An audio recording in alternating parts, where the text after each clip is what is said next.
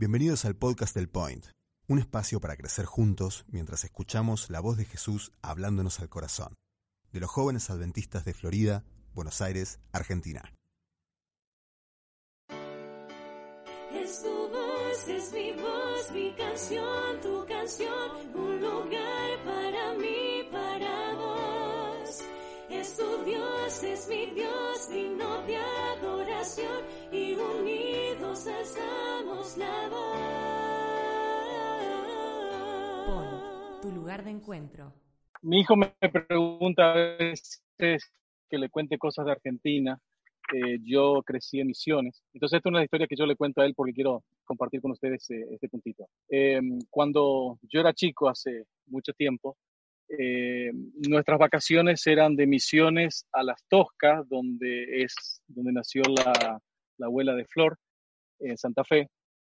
Y viajar desde Misiones hasta Las Toscas normalmente lleva cinco horas, pero en esa época era como viajar, para nosotros era como viajar a Europa, hacer un viaje a Europa, era, era algo extraordinario poder hacer un viaje así.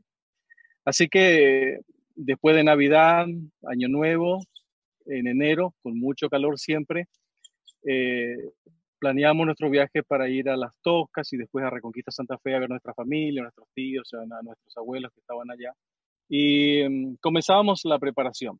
En primer lugar, eh, mi mamá nos mandaba a lavarnos bien, porque la tierra colorada eh, encarde, te queda a veces la ropa manchada, había que lavar, teníamos que ir a lavar el auto, así que nos, íbamos a un arroyo, no había lavaderos eh, de autos, teníamos que ir al arroyo a lavar el auto, lo lavábamos, lo limpiábamos, nos preparábamos y esa noche a la puesta del sol ya estábamos todos listos, las valijas listas, lo que íbamos a llevar y la ansiedad era grande y mi papá siempre decía, bueno, dice, yo ya no voy a dormir, así porque, ¿por qué no salimos ahora de noche?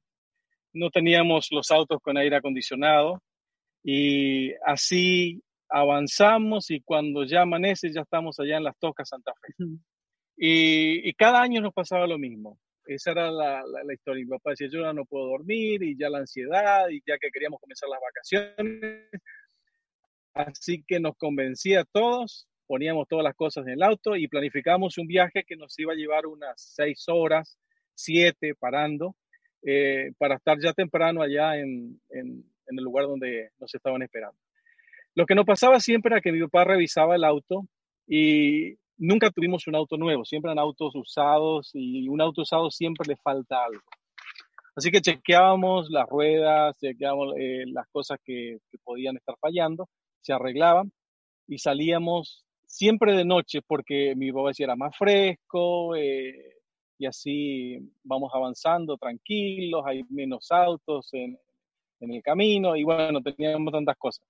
Y eh, la cuestión que siempre nos pasaba era que hacíamos una hora o dos y como el auto era viejo, siempre algo se rompía. Y ahí empezaba nuestro desafío, nuestro problema realmente. Porque a veces nos tocaba estar cerca de una ciudad, a veces lejos. Mi mamá había preparado unos sándwiches, algunas cosas solamente para unas cinco o seis horas de viaje pero se rompía algo y de noche todas las casas de repuesto estaban cerradas, así que teníamos que esperar en el auto con calor, con mosquitos, eh, durmiendo todos incómodos hasta que amaneciera y mi papá fuera hasta una ciudad, comprara el repuesto, después encontraba a alguien que lo traía de vuelta, nosotros a, bajo el sol, eh, con mucho calor, sin comida y a veces con poca agua, esperando que mi papá regresara. Cuando él regresaba, cambiaba eh, la pieza que se había roto en el auto y entonces ahí seguíamos y llegábamos a nuestro destino. Así que generalmente un viaje que nos, nos llevaba una, tendría que llevar unas 5 o 6 horas, hoy en día se hace ese viaje en 5 horas con los autos nuevos, eh, nos llevaba a veces de 15, 16 o 24 horas hacer un viaje así. Y, y, y parecía que era algo ya eh, que no podíamos evitar. Cada año nos pasaba eso. Y me acuerdo que una vez ya estábamos llegando bastante cerca, como a una hora de las Tocas Santa Fe, Y esa vez por primera vez no nos había pasado nada. Y entonces yo dije con anticipación y con gusto y como agradecimiento, qué bueno que no se rompió el auto. Y cuando terminé de decir eso, se pinchó una rueda. Así que de ahí más me, prohibieron a mi familia que hable y que diga nada hasta que lleguemos al lugar donde teníamos. Pero que les cuento esto porque Jesús un día contó una parábola acerca de cosas nuevas y cosas viejas. Un auto viejo, por más que le pongamos cosas nuevas, eh, repuestos nuevos, siempre va a ser un auto viejo. Se rompe una cosa, le arreglas una cosa, se rompe otra cosa. Y yo siempre, cuando estaba en esos momentos, pensaba, así, oh, ¿cómo quisiera en algún momento tener un auto bueno, con aire acondicionado y poder hacer los viajes sin que tener que estar tirado en el camino? Pero Jesús contó una parábola, y es una parábola muy cortita, y, yo quiero pedirle a Paula que está acá que, que la lea, está en Mateo capítulo 9, versículos 16 y 17. Dice, a nadie se le ocurre remendar un vestido viejo con una tela nueva, porque lo más probable es que la tela nueva se encoja y rompa la vieja, con lo cual la rotura se haría mayor. Y a nadie se le ocurre echar vino nuevo en odres viejos, porque los odres se romperían y se perdería el vino y los odres. El vino nuevo se debe echar en odres nuevos, para que ambos se conserven. Es una de las parábolas eh, muy cortitas de Jesús. Y está hablando Jesús de, de sentido común. Eh, nadie, dice Jesús, y lo vamos a poner eh, en, en, estos tiempos para que entendamos, nadie se va a comprar un vaquero nuevo para arreglar el vaquero viejo. Sea, cuando está viejo hay que hacerlo short o tirarlo. Pero eh, eso no es, no es lógico. Nadie va a comprar un iPhone 11, 11 para arreglar el iPhone 4. O sea, es, es ilógico. Eh, hay cosas que no, no, son compatibles. Entonces Jesús está hablando acá del, del, sentido común, por ejemplo, nadie va a poner la mano en el fuego y va a decir, me voy a quedar media hora con mi mano en el fuego porque te vas a quemar, es, es, sentido común. Eh, nadie se va caminando a las 3 de la mañana sabiendo que hay un lugar muy peligroso que te pueden robar, inclusive te pueden matar. Es sentido común.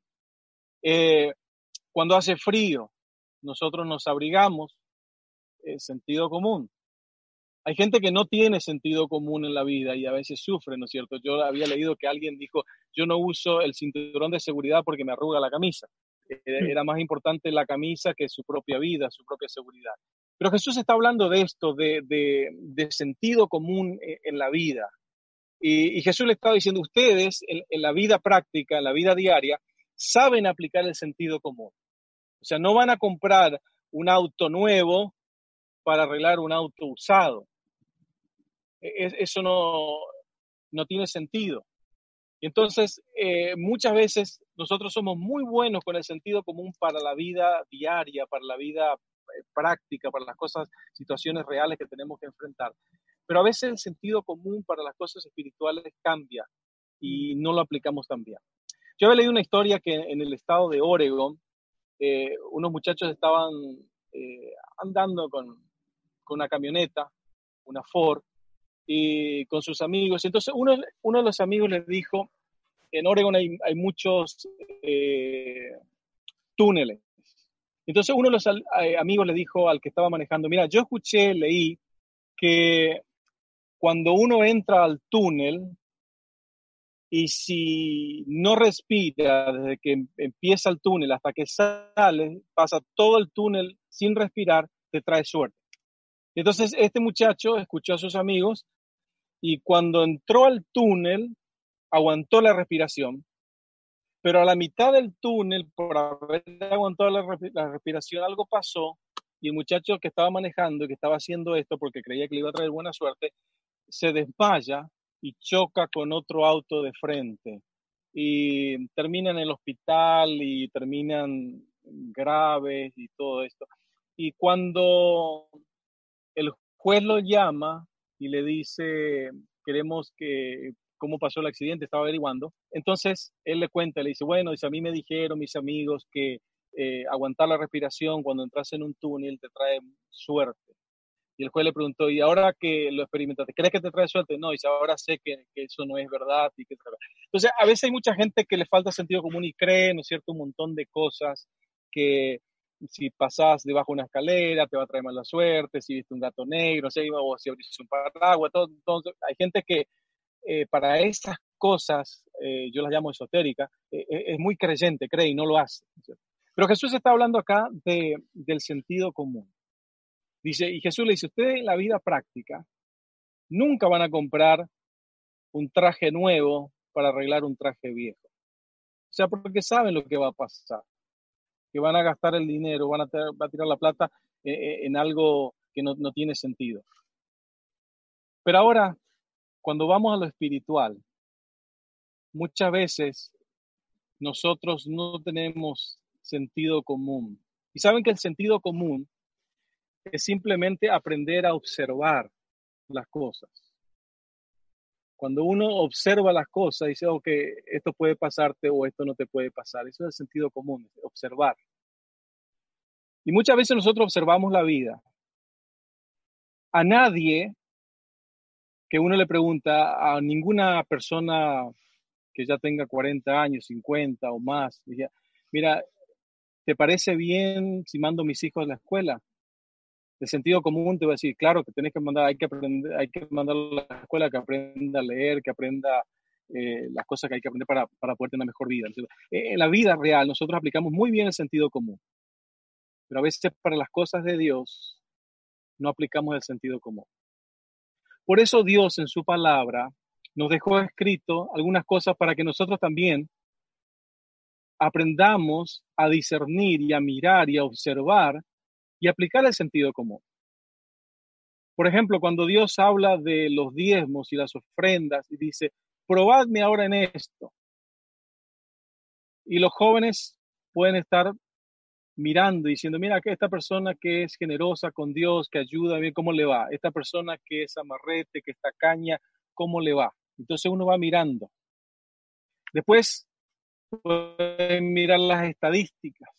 La mayoría de los jóvenes que yo conozco acá, cuando van a comprar una computadora, hacen una investigación exhaustiva eh, de todos los, reportes de, la gente que la compró y todos los reviews que hay, porque quieren estar seguros de que lo que van a comprar es algo bueno. Y lo, lo mismo las cosas de Dios. Dios nos invita a que nosotros también apliquemos el sentido común y que miremos, y miren, mire cómo le va a este, mire cómo le va a aquel. Mira, mira cómo le va a aquel que tiene a Dios en su vida y aquel que no tiene a Dios en su vida. Y nosotros a veces no aplicamos bien el sentido común en esas cosas. En el libro de Job, capítulo 9, versículo 4, Job hizo una pregunta, dice, ¿quién endureció su corazón contra Dios y le fue bien? Job dice, ¿quién endureció su corazón contra Dios y le fue bien? Y por eso que yo quiero dejarte en esta noche este mensaje cortito acerca del sentido común. Yo sé que ustedes tienen sentido común y yo sé que están eh, en la escuela, que están en la secundaria, que están terminando los finales y le está yendo bien y le están poniendo todo su esfuerzo porque saben que es una parte importante y los felicito. Pero nunca dejen a Dios de lado porque Job dice, ¿quién endureció su corazón o quién dejó a Dios de, su vida? ¿Quién alejó a Dios de su vida y le fue bien? A veces nosotros miramos por un corto tiempo y decimos, mira, aquel no va a la iglesia, no lee la Biblia, es una persona que no le importan las cosas espirituales y le va bien. Pero hay que esperar unos años. Nosotros que tenemos un poquito más de años, ya vimos un poquito más eh, el panorama y, podemos testificar y podemos decir que lo que Dios dice en su palabra es verdad. Que las personas que alejan a Dios de su corazón, tarde o temprano, no les va bien. Porque el plan de Satanás, según San Juan capítulo 10, versículo 10, es robarnos, matarnos y destruirnos. Entonces, no, ese es el plan que Satanás tiene para, para cada uno de nosotros. Pero el plan que Dios tiene es un plan Dice, venid a mí todos los que estáis trabajados. Yo, te quiero que, yo quiero que ustedes tengan vida en abundancia, que la vivan bien, que viven con todo el potencial que ustedes puedan llegar a tener. Pero no se olviden de tener ese sentido común y mirar las personas que están con Dios y las personas que no están con Dios. Yo quiero que te quedes con este versículo en tu corazón en esta noche al comenzar ya este día sábado. No endurezcas tu corazón, porque no te va a ir bien. Tú puedes mirar, puedes mirar amigos, gente que conozcas, y mira sus vidas, cómo les va. Y yo quisiera decirte que no les va bien, no son tan felices. Y todavía no saben lo que les espera. Y yo quisiera que a ti te, que, que a vos te vaya bien, que puedas tener una linda vida, que puedas disfrutar. Pero no dejes a Dios de tu vida. Porque el sentido común que, que tenés para las cosas de la vida también tenés que tener para las cosas espirituales. Así como miramos y decimos, no, esto no me conviene, también ojalá que, que mires y digas, no me conviene seguir los caminos de este mundo, me conviene seguir a Jesús. Así como dijo Pedro, ¿a quién iremos? ¿Cuál es nuestra opción que tenemos? Así que yo quisiera orar por cada uno de ustedes, mandarles un abrazo de acá, hace mucho calor, todavía no se puso el sol para nosotros, estamos en verano. Derritiéndonos. Estamos derritiendo. Pero nos ha gustado y nos ha encantado estar conectados a través de este momento con ustedes. Vamos ahora. Amado Dios, te damos gracias por permitirnos tener esta conexión. Gracias porque tú nos amas, nos guías. No importa dónde estemos, si estamos tomados de tu mano, sabemos que estamos seguros. Estamos pasando un momento muy difícil por el, el virus, por esta situación que no sabemos cuándo va a terminar, pero sí sabemos, Señor, que tú vas a estar con cada uno de nosotros. Yo quisiera pedirte por los jóvenes que están mirando este programa en esta noche, que tengan la seguridad de que aplicando el sentido común, la mejor opción va a ser seguir a Jesús. Y que todos ellos puedan comprometerse, tomarse la mano de Jesús y hacer un pacto renovado en este día, comenzando el día sábado. Bendícelos, te lo pedimos en el nombre de Jesús. Amén.